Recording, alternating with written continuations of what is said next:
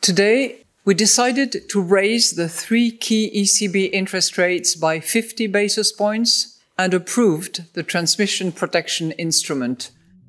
Da haben wir sie gehört, Christine Lagarde, die Präsidentin der Europäischen Zentralbank, als sie vergangene Woche die Erhöhung der Zinsen angekündigt hat. Endlich die erhoffte Zinswende nach elf Jahren. Endlich, endlich bekommen wir wieder Zinsen für unser Erspartes. Aber ist das jetzt wirklich der große Befreiungsschlag, der erste Schritt, dem viele weitere folgen werden auf dem Weg in bessere Zeiten? Oder ist das nur ein vorübergehender Move, um der Inflation irgendwie Herr zu werden? Und was bedeutet das denn eigentlich für uns Verbraucher? Welche Produkte sind gerade spannend? Da gibt es sogar Totgeglaubte, die gerade wieder richtig attraktiv werden, wie der gute alte Bausparvertrag. Wir sprechen also heute über Geld und über Zinsen hier im FAZ-Podcast für Deutschland. Und am Ende werfen wir noch einen Blick auf das große Sorgenkind der Eurozone. Italien lässt das Schreckgespenst Schuldenkrise nämlich wieder aufleben. Heute ist Mittwoch, der 27. Juli und ich bin Katrin Jakob. Schön, dass Sie dabei sind. Zunächst spreche ich mit meiner Kollegin Inken Schönauer. Sie leitet bei uns das Ressort Finanzen und manche von Ihnen kennen Sie vielleicht auch aus unserem Podcast Finanzen und Immobilien. Hallo Inken. Hallo Katrin. Inken, lass uns doch noch mal kurz zurückschauen. Was hat die EZB da letzten Donnerstag entschieden? Ja, vor allem war es am vergangenen Donnerstag echt eine historische Sitzung, muss man sagen. Ich meine, das erste Mal seit elf Jahren hat die EZB tatsächlich die Zinsen erhöht. Und dann hat sie gleich auch noch einen Paukenschlag hinterhergesetzt, denn es war ja schon so ein bisschen im Markt drin. Also das kann sich eine Notenbank gar nicht erlauben, da einfach mal so die Zinsen zu erhöhen. Also das war jetzt wenig überraschend. Aber sie wollte eigentlich 0,25 Prozent erhöhen und ist dann auf 0,5 Prozent. 0,5 Prozent, das hört sich ja jetzt erstmal gar nicht so viel an. Aber der Schritt an sich war schon überfällig, oder? Ja, das war jetzt schon im Markt drin, das haben jetzt alle erwartet und man muss ja sagen, gerade auch aus Deutschland heraus ist es ja also fast mehr herbeigebetet worden als der Zeit der Regen. Also es war einfach so klar, äh, die Menschen wollen endlich wieder Zinsen haben, aber es ist nicht nur passiert, weil die Menschen das wollten und endlich wieder äh, Zinsen möglicherweise auf ihrem Sparbuch haben wollten, sondern wir haben einfach wirklich eine hohe Inflation, die liegt bei fast acht Prozent und möglicherweise geht sie auch noch höher. Vor allem ist sie sehr weit weg von dem eigentlichen Ziel der Inflation von zwei Prozent. Also die Notenbank, die EZB musste jetzt irgendetwas machen. Aber dass sie es dann am Ende gemacht hat, wie gesagt, ist dann eben doch historisch, weil wir so lange über Niedrigzinsen, äh, Minuszinsen geredet haben. Äh, insofern war das jetzt schon echt was Besonderes. Mhm, nun könnte das aber negative Folgen für die Wirtschaft haben, oder? Naja, das Problem ist so ein bisschen das Timing. Ne? Das ist auch die große Kritik, die man jetzt an der EZB hat. Wie gesagt, wir haben es alle auch herbeigeschrieben, muss man ja sagen. Hm. Also, dass jetzt endlich mal was passiert. Die Amerikaner haben es längst gemacht. Die haben diese sogenannte Zinswende ja längst eingeläutet. Und das Timing ist einfach so ungünstig, weil wir ja derzeit überhaupt nicht wissen, wohin die Reise geht. Wir haben nach wie vor das Thema Corona. Wir haben möglicherweise eine Rezession, wenn man an das ganze Thema Ukraine, Russland, Lieferkettenproblematik, Gas. Also ich will gar keine schlechte Stimmung verbreiten, aber das sieht alles äh, nicht so rosig aus. Und in dieser Situation jetzt die Zinsen zu erhöhen, ist natürlich wirklich schwierig, denn das hemmt einfach die Kreditaufnahme für Unternehmen, weil die Zukunft so unsicher ist. Und damit können wir jetzt äh, tatsächlich wieder abgebremst werden in unserer Wirtschaft. Und das wäre letztlich ja sogar kontraproduktiv. Mhm. Nun ist es fast eine Woche her, dass das passiert ist. Die Finanzwelt müsste da ja ganz schön durchgerüttelt worden sein. Viele Banken haben sicherlich schon reagiert. Äh, wie ist da im Moment die Lage? Na, das Lustige ist, äh, dass sie gar nicht die Finanzwelt so durchgerüttelt worden ist. Einfach, hm. das ist alles schon eingepreist worden. Insgesamt muss man sagen, steigende Zinsen sind immer schlecht für Aktienkurse. Eigentlich. Das mag der, der, der Aktienmarkt einfach äh, gar nicht. Warum nicht? Weil eben zum Beispiel die Kredite für Unternehmen teurer werden. Also die Finanzierung für Unternehmen wird teurer. Damit gibt's mehr Kosten und damit ist das, was ich vielleicht als Unternehmen auf der Kostenseite habe, kommt dann letztlich nicht mehr dem Aktionär zu. Also ähm, das mögen die Aktionäre nicht. Es ist aber wirklich sehr verhalten ruhig geblieben äh, an der Börse. Da war nicht groß äh, was los, weil man es eben auch schon wusste und weil auch die Anleger so ein bisschen unsicher äh, sind, was passiert hier eigentlich. Und man muss nach wie vor auch sagen, Aktien sind nach wie vor einfach ein gutes äh, Investment. Also an der Stelle ist es, ist es ruhig geblieben. Was aber schon passiert ist, tatsächlich, ist, dass die sowas wie Bauzinsen zum Beispiel äh, gestiegen sind. Das sind sie aber auch schon vorher, weil mhm. das nicht unmittelbar an der Entscheidung der EZB hängt, sondern äh, von vielen anderen Faktoren Also wir haben schon lange gesehen, dass Bauzinsen äh, schon gestiegen sind und äh, das bewegt sich jetzt weiter nach oben. Das wird sich auch weiter nach oben bewegen. Aber das hat jetzt mit dem ist nicht schlagartig, bam, am Donnerstag so passiert. Mhm. Okay, aber die, ähm, wir sprechen später nochmal ausführlicher darüber, was das für Verbraucher heißt, aber man kann schon mal sagen, für die Sparer sind es gute Nachrichten. Ja, ja wird man denken, ne? Ist es auch, also ich will ne, auch hier wieder gar keine schlechte Laune äh, verbreiten. Es ist eine gute Nachricht, denn zumindest stimmt die Richtung jetzt mal. Nur, du hast es ja am Anfang auch gesagt, ich meine, 0,25 war mal erwartet worden, jetzt sind es 0,5. Oha, da muss man schon eine ganze Menge Geld anlegen, äh, damit man da so richtig äh, von profitieren würde, wenn man denn das so weitergeben würde. Und, und das vergessen halt viele, also bei aller guten Laune über diesen Zinsschritt, die Inflation. Also ich meine, wir haben fast acht Prozent Inflation, wenn man das abzieht mit den 0,5 Prozent. Heieiei, da musste ganz schön viele Risiken eingehen, um das irgendwie äh, hinzukriegen, da noch einen Profit rauszunehmen. Also ja, es ist eine gute Nachricht für Sparer. Ja, das wird auch weitergegeben, auch an Sparer. Ähm, das Thema äh, Minuszinsen wird sich in Luft auflösen. Jetzt, das mhm. tut es ja jetzt schon bei den Banken. Also das ist auf alle Fälle eine gute Nachricht. Aber wenn man seine Vermögensverwaltung jetzt auf äh, Zinsen ausrichtet, fürchte ich, das wird noch dauern. Okay, also ein bisschen zu, zu früh zum Jubeln. Wie äh, denkst du denn, geht es jetzt weiter? Was glaubst du, wird die EZB immer weiter an der Zinsschraube drehen oder ähm, wird das schneller vorbeigehen, als man denkt? Ja, das Problem oder die, die, die richtige Antwort auf diese Frage ist wahrscheinlich, es kommt darauf an, ähm, wie das so häufig ist an den, an den Finanzmärkten. Also vorgegeben ist der Pfad ja eindeutig. Christine Lagarde, die EZB-Präsidentin, hat ja schon gesagt, es wird nur der erste Schritt sein. Es werden weitere Schritte folgen. So ist es definitiv vorgesehen. Nur ich habe es ja zwischendrin schon mal gesagt, das Problem ist halt, dass wir gar nicht so richtig wissen, äh, wohin geht denn die Reise. Also ich meine, wenn sich dieser Krieg noch weiter länger hinzieht, wenn er sich vielleicht sogar ausweitet, ähm, dann, dann haben wir einfach ein mächtiges Problem. Und dann ist eben die Frage, muss die EZB nicht doch am Ende wieder gegensteuern? Ich glaube vielleicht nicht zwangsläufig, dass es sofort kommt, aber das ist jetzt keine lustige Reise äh, hin zu acht Prozent Zinsen innerhalb äh, weniger Zeit. Das würde sowieso nicht sein, weil man so schnell die Zinsen ohnehin nicht so hoch hält. Aber das ist wirklich von sehr vielen externen Faktoren abhängig. Und das haben wir ja auch am Anfang des Jahres gesehen. Ich meine, wir hatten schon Anfang des Jahres die Vorstellung davon, es wird Zinsschritte geben von mhm. der EZB, weil der Druck jetzt so groß war, auf die EZB äh, gegen die Inflation zu steuern. Und dann kam der Krieg am 24. Februar. Den hatte ja so richtig keiner auf der Rechnung, so, so schlimm wie die Entwicklungen da irgendwie waren. Und das sowas kann natürlich immer mal wieder kommen. Oder Corona kam ja auch praktisch mhm. wie so aus dem Nichts. Ne? Also insofern diese äh, diese externen Schocks können immer mal wieder kommen. Man weiß nie, woher die nächste Krise kommt. Insofern, ja, also ich glaube, es wird Zinsschritte erstmal geben, ohne dass ich so in die Kristallkugel gucken kann. Aber äh, es wird alles dauern. Es werden kleine Schritte sein. Da braucht man sich jetzt nicht vorzustellen, dass das jetzt ganz große Schritte werden. Mhm. Und ähm, nun hat die EZB am letzten Donnerstag parallel zu der Zinserhöhung auch noch ein neues Instrument ins Leben gerufen. Das müsste uns, wenn ich das so verfolgt habe, Sorgen machen, oder? Denn da geht es um die Rettung von Ländern in der Eurozone. Ja, genau. Das äh, ist so ein bisschen so die Hintertür der EZB, dass man halt sagt, man sieht das schon, diese Gefahr, die möglicherweise Zinsschritte auch geben, denn es macht Finanzierungen teurer für Länder. So.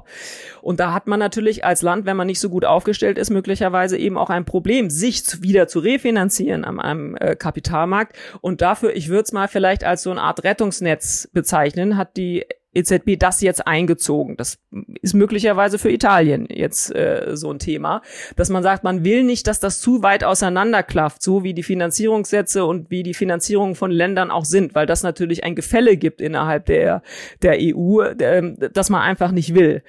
Ja, aber jetzt sagen schon die ersten Kritiker, das ist, äh, das ist, kann nicht rechtens sein und haben ja auch schon angekündigt, dass man damit womöglich vor Gericht äh, gehen, vor dem Bundesverfassungsgericht. Und so wird es wahrscheinlich dann auch kommen, dass sie das am Ende dann wieder überprüfen müssen. Mhm. Ähm, also viele bezeichnen das als so eine Rettung durch die Hintertür, bei der noch nicht so ganz klar ist, ist das überhaupt erlaubt. Mhm. Darüber spreche ich am Ende der Sendung auch noch mit unserem Italien-Korrespondenten Christian Schubert. Was meinst du denn? Äh, droht uns da eine neue Schuldenkrise? Schon mal vorweggegriffen? Ja, also der Punkt ist ja, Schuldenkrise hatten wir schon mal. Ich habe es vorhin schon mal gesagt, die nächste Krise kommt immer aus einer Ecke, die wir noch gar nicht kennen und die noch gar nicht ausgeleuchtet ist. In dem Fall würde ich hoffen, nein, uns droht keine neue Schuldenkrise. Das hatten wir schon mal. Das äh, beruhigt mich auch immer so ein bisschen beim Thema Immobilien. Gibt es eine neue Immobilienkrise? Heißt es ja auch immer mal, würde ich auch sagen, hatten wir schon mal. Neuer Markt, Tech-Werte, neue Krise, hatten wir alle schon mal. Also ich glaube, nein, erstmal nicht Ähm, aber die einzige Beruhigung ist, hatten wir schon mal. Ich fürchte, die Krise kommt woanders her. Vielen Dank, Inken. Ihr habt im FAZ-Podcast Finanzen und Immobilien diese Woche auch die Zinserhöhung der EZB als Thema. Und bei dir zu Gast ist unser Wirtschaftsherausgeber Gerald Braunberger. Wer also noch mehr zu dem Thema wissen will, dem empfehle ich dringend, da mal reinzuhören. Ich verlinke die Sendung dann auch in den Show Notes. Und dir vielen Dank und einen schönen Tag. Danke, Katrin. Kommen wir jetzt mal zu uns. Also die Minuszinsen, auch Strafzinsen genannt, werden sich, so sagt meine Kollegin, wohl bald in Luft auflösen. So richtig Grund zum Jubeln haben die Sparer aber noch nicht. Also wohin mit dem Geld, wenn ich sparen will? Und wie komme ich am besten an Geld, das ich mir leihen möchte? Das möchte ich von Horst Bialo wissen. Er ist Geschäftsführer vom gleichnamigen Verbraucherportal Bialo. Das ist eine unabhängige Plattform, die Verbraucher mit Texten, Vergleichen und Videos über finanzielle Themen informiert. Hallo, Herr Bialo. Hallo, grüße Sie, Frau Jakob.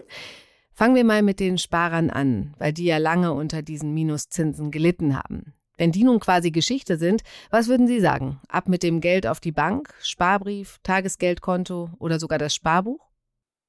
Naja, ich muss in den letzten Wochen oder danach muss ich oft schmunzeln, weil Banken plötzlich, ja, ähm, jede zweite hat ja ihre neue Kunden abgewehrt, indem sie diese Negativzinsen einführte und plötzlich brauchten alle dann Geld. Ja, und wir haben mal so eine Umfrage gemacht oder auch mal nachgeguckt. In der Zwischenzeit bietet jede dritte Sparkasse Festgeld an und jede zweite, Entschuldigung, und jede dritte Volks- und Raiffeisenbank und dann auch überregionale Banken, die schon immer, aber die noch kräftiger. Und da sind dann Banken wieder aufgetaucht, die hatten wir fast vergessen. Die früher, ja, Japi Credi, so, so kleinere Spezialbanken, die Geld eingesetzt Und plötzlich sind sie alle wieder da und wir mussten oft wirklich schmunzeln, ja. Also das heißt, Sie bieten den Kunden schon Zinsen an? Ja, ja, und das hat ganz komische Blüten teilweise, weil äh, plötzlich gibt es Banken, die eigentlich, wie die Volksbank Main Spitze, die will eigentlich ja nur regional tätig sein und die sa sammelt jetzt bundesweit Festgeld mit einem Zinssatz von ein Prozent äh, mhm. ein. Das ist wirklich schon was Besonderes, ja. Und das ist, hat es früher eigentlich so nicht gegeben. Ja, aber auch andere wie äh, IKB, SWK Bank oder Merkur Bank und so weiter, die sind auch plötzlich wieder da, Renault Bank, die alle das praktisch das Geschäft eingestellt haben. Und jetzt geben die ein Prozent, zwei bis zu zwei Prozent rauf wieder Zinsen. Und das natürlich für konservative Geldanleger, die gelächzt haben nach einer Anlage, für die ist das natürlich toll. Mhm, aber ähm, würden Sie da raten, eher nochmal die Füße stillzuhalten? Das kann ja auch noch höher gehen mit den Zinsen, oder? Ja, es gibt da unterschiedliche Meinungen. Der Breschki von der ING, dieser äh, Volkswirt, hat zum Beispiel die Meinung, dass im Frühjahr nächsten Jahres es mit den Zinsen wieder runtergehen könnte, weil die Konjunktur so schlecht läuft, und das sehen wir heute schon, dass sich die EZB weitere Zinserhöhungen gar nicht mehr leisten kann, dass man da bis dahin vielleicht auch die Inflation schon wieder im Griff hat. Also ich würde nicht, persönlich würde ich nicht ein Festgeld abschließen auf fünf, sechs Jahre. Mhm. Aber sich einen Teil zu sichern für einen Teil auf ein Jahr, einen zweiten vielleicht auf zwei Jahre und dann Top-Zinsangebote, wie sie ja auf unserer oder andere Webseiten sind, das würde ich schon machen und das machen auch die Leute. Wir sehen viel mehr Zugriffe, als es früher äh, der Fall gewesen ist oder vor ein paar Monaten, wo der Zins, Durchschnittszins viel niedriger war als jetzt. Hm. Ähm, muss man denn sonst noch auf Fallen aufpassen, in die man reintappen könnte? Naja, man muss schon auf die äh, Sicherheit der Anlage ähm, achten. Wenn Sie zu einer Sparkasse oder Volks- und Raiffeisenbank gehen und dort Geld anlegen, das ist zwar deutlich niedriger als bei den meisten überregionalen Banken, aber da haben Sie natürlich eine extrem hohe Sicherheit, da kann nichts passieren. Aber auch bei den deutschen Banken oder die, die AAA-Klasse haben wie Österreich oder Frankreich, also die höchste Bonität, da passiert auch nichts und da gibt es dann 100 bis 100.000 äh, Euro pro Person. Das heißt, will ich mehr Geld anlegen bei einer solchen Bank, dann sollte sollte man die Frau oder die Partnerin mitnehmen oder auch die Kinder und das aufteilen. Oder ich gehe zu einer anderen Bank, die auch wieder Festgeld anbietet und verteile das dann einfach. Mm, mm. Andersrum werden ja jetzt auch Kredite seit einiger Zeit äh, teurer.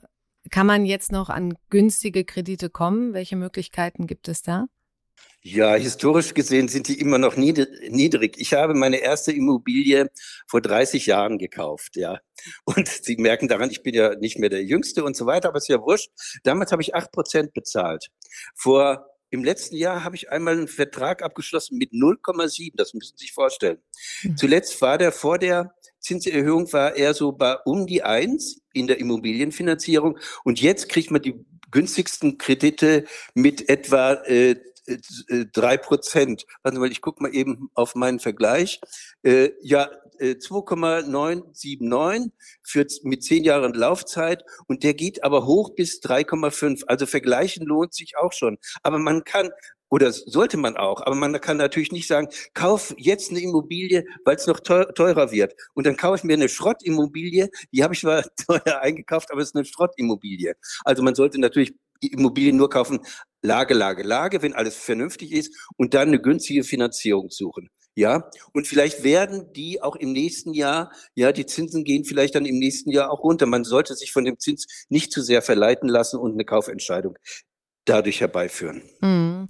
Trotzdem hat man das Gefühl, jetzt kommt plötzlich ein, weil eben die Finanzierung günstig, sehr, sehr günstig war, aber jetzt eben doch auch äh, teurer wird, äh, die, die klassischen äh, Baudarlehen kommt plötzlich ein Produkt um die Ecke, das irgendwie oldschool klingt und das ja auch in den letzten Jahren in der Versenkung verschwunden war, das aber plötzlich offenbar wieder spannend wird. Der Bausparvertrag. Was sagen Sie dazu? Ja, das stimmt. Also da Leute, die einen Bausparvertrag abschließen, die sichern sich ja einen Zins, den man später bekommt, zu einen günstigen Zins, den sichert man sich. Da ist eine gewisse Panik vielleicht auch drin, aber ich war immer, ich war kein großer Freund der Bausparer-Dings, aber als ein Element in der Gesamtfinanzierung ist das sicherlich gut, so etwas zu tun. Und die werden jetzt einen Boom haben, mindestens bis Ende des Jahres und dann schauen wir mal, wie es im nächsten Jahr dann weitergeht, ob dann wieder alles bei denen auch wieder zurückgeht oder ob die einen weiteren großen Boom erleben. Das kann ich wirklich nicht sagen, weil ich weiß nicht, wie der Zins im nächsten Monat oder im nächsten Jahr ist. Genauso, genauso wenig, wie ich weiß, ob Putin den Krieg noch weiterführt oder nicht. Aber es ist schon richtig, ne? In den letzten Jahren waren die Bausparverträge total out. Naja, man hat ja, wissen Sie, man hat ja Zinsen von unter einem Prozent bekommen, ja, und so weiter. Und da konnten die Bausparkassen ohnehin nicht mithalten, ja. Dann wurden die Bausparverträge teilweise gekündigt oder gestreckt und so weiter. Das war für die Bausparkassen eine wirklich schlimme Zeit, ja. Und das wandelt sich jetzt und das dreht sich jetzt wieder. Und wer auf Nummer sicher gehen will und wenigstens einen Teil des Geldes da hineinsteckt und später eine günstige Finanzierung kriegt, aber nur ein Teil. Für den ist es kein schlechtes Produkt. Aber dann natürlich auch aufpassen. Wie hoch ist, sind die Kosten, die mir da aufgebürdet werden? Sind die hoch, sind die niedrig? Ja, und so weiter. Da muss man dann wirklich vergleichen. Es gibt ja auch von dem Kollegen Max Herbst, äh, fmh.de, hat, der hatte so einen, einen, einen tollen Bausparrechner, ja, und so weiter. Und da kann man das ja ein bisschen nachvollziehen, ja. Mhm. Wir haben hier vor einiger Zeit das Thema in der Sendung gehabt, dass sich junge Leute eigentlich vom Traum verabschieden können, ein eigenes Haus zu kaufen, außer sie erben es. Wenn wir jetzt das Comeback der Bausparverträge erleben, Gibt es da wieder Hoffnung? Naja, zumindest haben die Leute den Traum. Der Traum ist ja nicht weg, sondern es ist einfach schwieriger, schwieriger, weil die Immobilien so unglaublich teuer geworden sind. Aber die sind auch teuer geworden, weil die Nachfrage so hoch war und die Nachfrage war so hoch, weil die Zinsen so niedrig sind, waren, ja. Das heißt, gleichzeitig gehen die Zinsen nach oben, wird zumindest der Anstieg gebremst und das sieht man in den Metropolen. Wir sind ja am Ammersee südlich von München und so weiter. Da sieht man, der Zuwachs wird kleiner und es gibt ja ganz verrückte Preise und so weiter. Das äh, wird aufhören und man muss sich dann vielleicht mit einer B-Lage zufrieden geben, ja, dass man sagt, man muss nicht unbedingt äh, in Frankfurt wohnen, man kann ja auch vielleicht ein bisschen außerhalb. Und wir haben ja gelernt durch Corona, äh, dass man auch von zu Hause arbeiten kann, kommunizieren kann über äh, Zoom und andere Dinge. Und dann muss ich nicht jeden Tag ins Büro fahren, sondern vielleicht nur ein, zwei Mal in der Woche. Und dann kann ich auch einen Standort wählen, der attraktiv ist, ja. Und dann lohnt, lohnt es sich dort zu investieren und nicht in Würzburg und nicht in München und nicht in Frankfurt oder, oder, oder in Köln oder Hamburg, ja. Mm, mm. Jetzt äh, waren wir quasi beim, bei, bei der Wiederbelebung. Äh, könnte es sogar sein, dass auch Lebensversicherungen in den nächsten Jahren wieder attraktiv werden als Anlage? Mm, das Das glaube ich eher nicht. Es sei denn, man hat eine fondgebundene Lebensversicherung und der Lebensversicherer ist so schlau, dass er die richtige Fondspolicen da wählt und auch die Ausgabeaufschläge reduziert und so weiter. Dann vielleicht, aber die klassische, der gebe ich gar keine Chance. Das ist Geldvernichtung, ja. Das ist Geldvernichtung. Dann kann ich das Risiko lieber, das Risiko des Sterbens, des frühzeitigen, das kann ich lieber mit einer günstigen Risikolebensversicherung abdecken, ja. Und das restliche Geld nehme ich und stecke die über 30 Jahre in ETFs, dann bin ich Millionär. und, und lebe hoffentlich noch lange damit. Okay. Also das wäre auch so Ihr, Ihr Tipp, was man jetzt, also gar nicht unbedingt jetzt auf diese ganzen äh, Festgeld, äh, Tagesgeld, die jetzt plötzlich so äh, wieder beworben werden, sondern ähm, weiterhin, das ist ja, glaube ich, so der Rat seit langer Zeit in ETFs. Ja, Schon, aber ich meine, es gibt äh, viele, gerade ältere Leute, die wissen nicht, was ETFs sind. Die wollen sich damit auch nicht beschäftigen. Ja, und die lieben das Festgeld. Und man kann auch sagen, schau mal, Inflation sieben Prozent, Festgeld ein bis zwei. Das ist doch Unsinn. Aber wenn sie es gar nichts machen, ja, und dann auf dem Konto liegen lassen oder auf dem Sparbuch mit null Prozent, dann vernichten sie halt sieben Prozent und nicht fünf. Aber fünf ist weniger als sieben nach Adam Riese. Wir haben jetzt viel über die höheren Zinsen gesprochen. Die EZB hat aber ja daneben auch noch ein neues Tool in ihren Instrumentenkasten gepackt, mit dem sie Euro-Sorgenkinder besser retten könnte, wenn es denn sein muss. Das hat Inken Schönauer am Anfang kurz erklärt. Kritiker nennen dieses Tool schon Italien-Rettungsprogramm, denn Italien ist gerade das große Sorgenkind in Europa. Über die Krise in Italien oder besser gesagt die Krisen spreche ich jetzt mit unserem FAZ-Wirtschaftskorrespondenten in Rom, Christian Schubert. Hallo, Herr Schubert. Hallo, nach Frankfurt. Herr Schubert, wie sehen Sie das? Muss Italien tatsächlich gerettet werden? Also ich meine erstmal nein. Äh, aus meiner Sicht kann Italien durchaus etwas höhere Zinsen vertragen. In, in diesem Jahr schafft das Land voraussetzlich noch ein ganz gutes Wachstum. Der, der IWF hat gerade die Prognose erhöht auf rund drei Prozent. Das wäre also mehr als doppelt so viel wie für Deutschland. Äh, der, der Tourismus läuft wieder ganz gut. Auch äh, für die Industrie sind die Aussichten nicht so schlecht. Äh, Im nächsten Jahr ist es dann weniger Wachstum, äh, das zu erwarten ist, äh, auch wegen des russischen Gases. Aber dennoch meine ich, Italien braucht derzeit keine äh, weiteren Hilfen von außen. Das Land bekommt ja jetzt schon ziemlich viel, nämlich aus dem europäischen Wiederaufbauplan. Das darf man nicht vergessen. Äh, das sind rund 200 Milliarden bis äh, zum Jahr 2026. Ähm, da soll das Land ja viel Geld ausgeben für Infrastruktur, Telekomnetze, Bahnverbindungen und so weiter. Ähm, und im Gegenzug verlangt die EU-Kommission dann Reformen. Ähm, man muss noch sehen, ob das alles so funktioniert. Die Investitionen müssen ja auch erstmal umgesetzt werden und dann zu konkreten Verbesserungen führen. Ähm, aber das ist schon mal eine Menge Geld, dass das durchaus für eine Stabilisierung sorgt. Also erstmal ein neues Rettungsprogramm für Italien? Nein, aus meiner Sicht. Okay, und sehen Sie das dann so, dass dieses neue Instrument, was die EZB quasi jetzt ins Leben gerufen hat, wirklich sich auch in erster Linie auf Italien bezieht? Oder ist es einfach so, da will man nochmal was anderes in der Hinterhand haben, als man ja eh schon hatte? Man hatte ja eh schon die Möglichkeit, da auch äh, zu helfen. Das ist richtig, aber bei Italien herrschen derzeit die meisten Sorgen. Also wenn man sich andere Länder anguckt, Griechenland zum Beispiel. Griechenland ist langfristig finanziert hat äh, Kredite mit sehr niedrigen Zinsen über lange Zeit bekommen, äh, hat umfangreiche Reformen eingeleitet und man hat dort auch mehr politische Stabilität. Italiens Problem ist eben, ist weniger die Wirtschaft, sondern mehr die politische Instabilität. Es herrscht eben dieser Hang zum, zum Populismus, ob von rechts oder von links. Und äh, zwischendurch werden dann immer wieder sogenannte Expertenregierungen eingesetzt, quasi als, als Gegenmittel. Doch die haben bisher eben nicht ausgereicht, um für einen dauerhaften Wandel zu sorgen.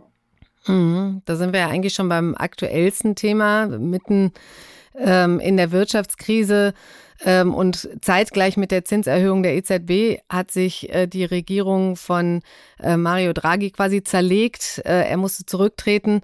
In zwei Monaten sind jetzt Neuwahlen. Ähm, bringen Sie uns doch da mal kurz auf den Stand. Ähm, also zum einen passt das ja zu dem, was sie eben gesagt hat, aber wie sieht es denn jetzt im Moment aus?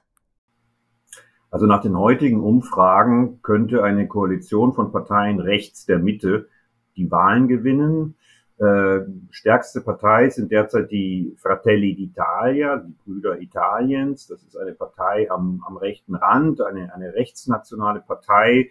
Giorgia Meloni, eine ehemalige Jugendministerin unter Berlusconi, ist die Vorsitzende. Ähm, bis zur Wahl am 25. September kann sich aber noch viel tun. Äh, links der Mitte haben wir den Partito Democratico, das ist eine sozialdemokratisch geprägte Partei, Sie schneidet in den Umfragen auch gut ab, aber bisher fehlen ihr die Koalitionspartner. Mhm. Also Favorit ist äh, auf jeden Fall die Rechtskoalition derzeit. Hm, und was würde die äh, quasi für Italien, für die Wirtschaft dort und auch für die EU bedeuten, wenn die an die Macht kämen? Also für die EU bestimmt eine ziemlich euroskeptische Politik, vielleicht im Stil wie von Orban in Ungarn. Äh, Im Krieg von Russland äh, in der Ukraine hat allerdings Giorgia Meloni, also die Parteichefin, die proeuropäische Linie von Draghi unterstützt.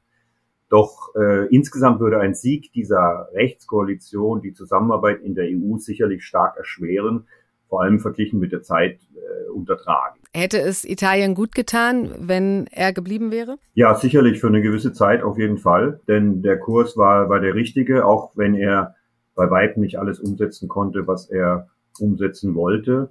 Aber es ging in die richtige Richtung. Er ist eben auch ein Mann, der in der Wirtschaft für Vertrauen sorgt und der außenpolitisch auch Italien auf einen ganz klaren proeuropäischen und äh, transatlantischen Kurs gebracht hat. Und das hat dem Land auf jeden Fall gut getan. Die Frage ist jetzt halt, ob er äh, Spuren hinterlassen hat, äh, die seine Nachfolger nicht mehr ignorieren können. Und äh, wenn man sich die Parteiprogramme soweit sie jetzt schon formuliert sind, mal anguckt, bekommt man Zweifel. Also zum Beispiel bei den äh, Fratelli d'Italia von Giorgia Meloni äh, haben wir ein Programm mit, mit stark prote protektionistischen Inhalten. Äh, Made in Italy soll auf allen Ebenen Vorrang haben. Globalisierung ist in, ihren, ist in ihren Augen sehr schlecht. Nur um einige Stichpunkte zu nennen. Sie will auch die Steuern senken, ohne zu sagen, wie das finanziert werden soll. Und wenn man an die hohen Staatsschulden von Italien denkt, das sind das äh, sicherlich keine guten Aussichten. Vielen Dank, Herr Schubert, für den Blick nach Italien. Gerne. Das war es für heute im FAZ-Podcast für Deutschland mit einer Folge über Geld, Inflation und Zinsen. Morgen geht es bei meinem Kollegen Timo Steppert auch um die galoppierenden Preise. Er schaut sich dann die politischen Folgen der Inflation an. Ich verabschiede mich für heute und wünsche Ihnen noch einen schönen Tag.